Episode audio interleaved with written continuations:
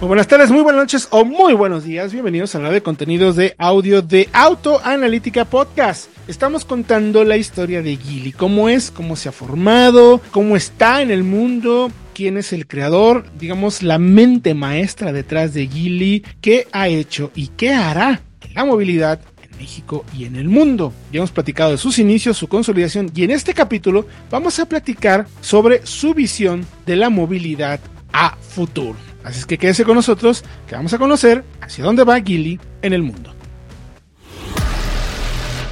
Aquí probamos autos y analizamos el mercado para decirte lo que tienes que saber y puedas tomar la mejor decisión para tu próxima compra. Ponte cómodo. Estás en Autoanalítica Podcast. Qué gusto saludarlos, bienvenidos a esto que es Historias para crear una marca y ya estamos en el capítulo 3 para conocer hacia dónde va la movilidad de Gili en el mundo y como siempre doy la bienvenida a Alfredo Chabot, mi querido Alfredo, bienvenido. Vamos a platicar ahora qué pasa y hacia dónde va Gili, ¿no? Ya platicamos de consolidación, compra de, ban de marcas, dónde está vendiendo, qué modelos, marcas y todo lo que tiene, pero hacia dónde ven y cuál es la visión que tiene la marca, mi querido Alfredo, bienvenido. Gracias, interesante porque la verdad es que es, fascinante cómo desde hace 15 años, cuando Volvo se unió a Gili, ojo, como su hermana, no como yo soy dueña ni su de. papá, ni claro, sí, Exacto. Son brothers, como dice su dueño, ¿no? Exactamente.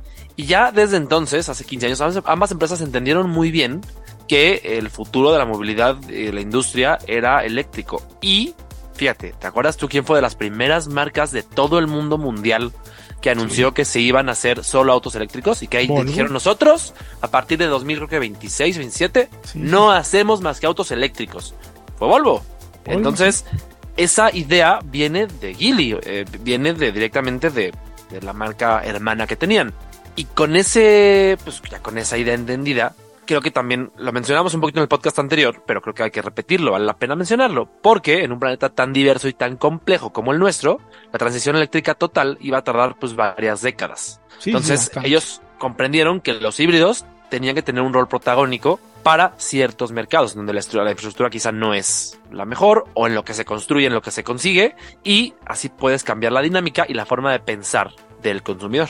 Sí, totalmente. O sea, tienen desde microhíbridos hasta híbridos normales, plug-in hybrid y completamente eléctricos. De entrada, intermedios, pick-ups, premium, de lujo, en fin, de todas las combinaciones posibles e incluso nuevos desarrollos y plataformas para poder algo bien interesante, Fredo. Cambio de baterías. Uno de los negocios y planes que está consolidando Gili alrededor del mundo, ellos hablan de poder llegar a tener hasta 5000 estaciones de swapping batteries. Es decir, que tú llegues y tal cual te quiten la batería y te pongan una nueva. O sea, realmente estarías rentando el paquete de baterías, comprando el auto, pero rentando las baterías, rentando la energía. es algo que se haya eh, investigado de hecho, NIO es una de las empresas que más ha investigado en ello y justo Gili decidió hacer un acuerdo con ellos para poder llegar a conseguir eso a partir, si no me equivoco, Fredo, tú me corregirás, del 2025, ¿no es lo que están buscando?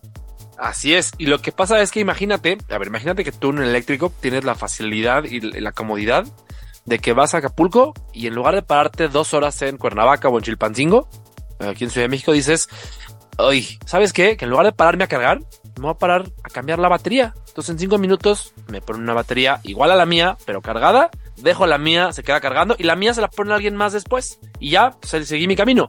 Esa, esa oportunidad la vio Gili y la vio Nio también.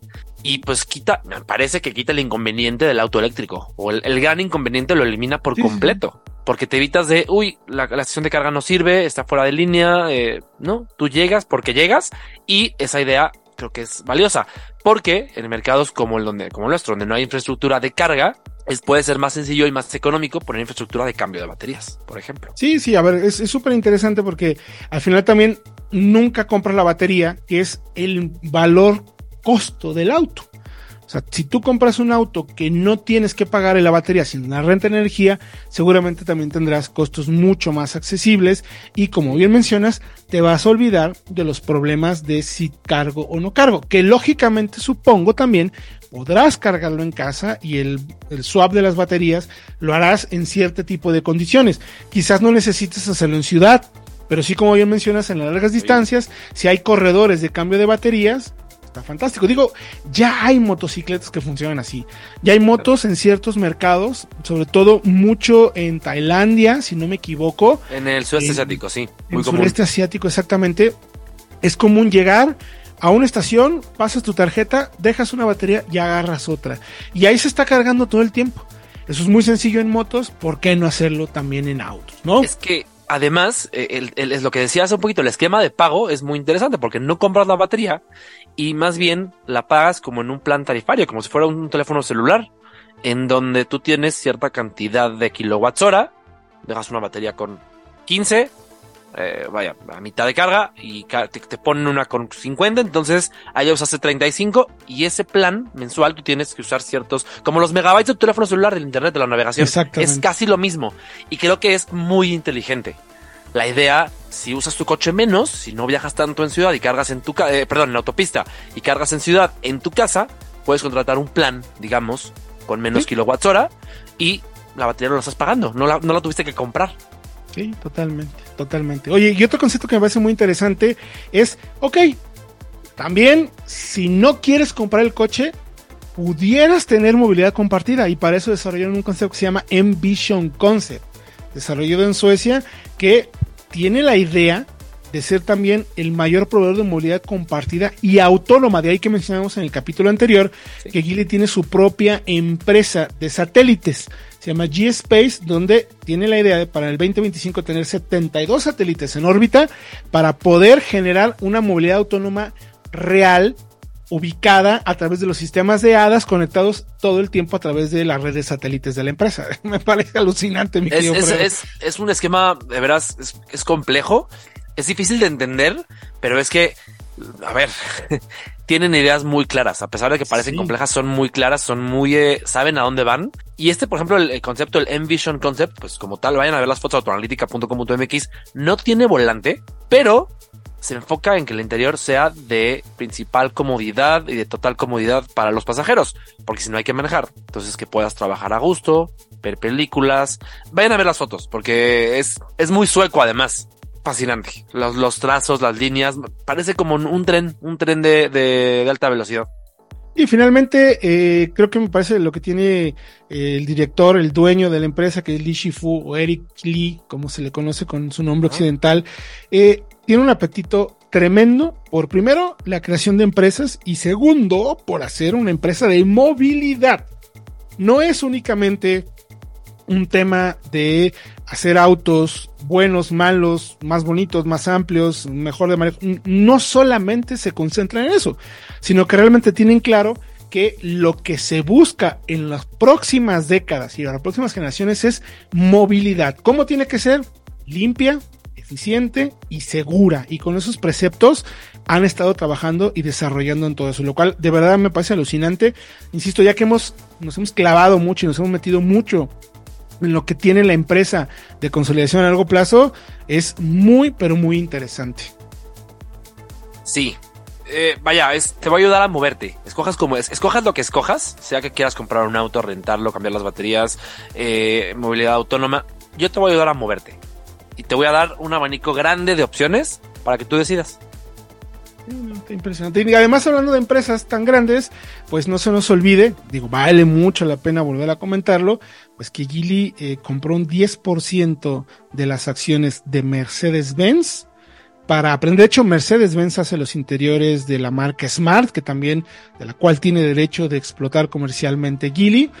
Y que pagó 9 mil billones, bueno, 9 mil millones de dólares o 9 billones de dólares. O sea, quiere decir que Mercedes vale 90 mil millones de dólares, pero ¿cuánto dinero? ¿De cuánto lo está hablando? Muchísimo. Pero sí, pues mucho dinero, pero pues fíjate, Gili pudo tener el 10%, que si no me equivoco, ya lo habíamos dicho, es la, el accionista mayoritario dentro de Mercedes-Benz. Es correcto. Sí. Es correcto. Pero bueno, así como se darán cuenta, Gili es una empresa que tiene un amplio catálogo de desarrollo y saben qué es lo que me parece más interesante, que depende de la visión de un genio de los negocios, como es eh, pues el máximo jefe que ya mencionábamos, se llama Li Shufu, alguien que de la nada desarrolló esta empresa y que se le conoce en China como el Henry Ford chino. Así es que imagínense las capacidades y hacia dónde va la empresa. ¿Qué te parece, mi querido Fredo?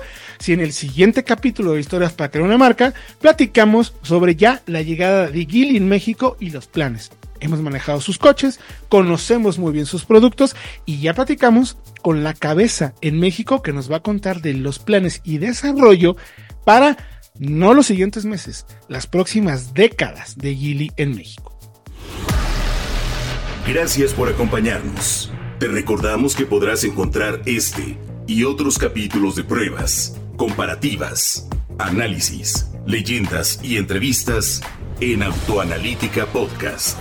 Búscanos en todas las plataformas de audio y felices compras.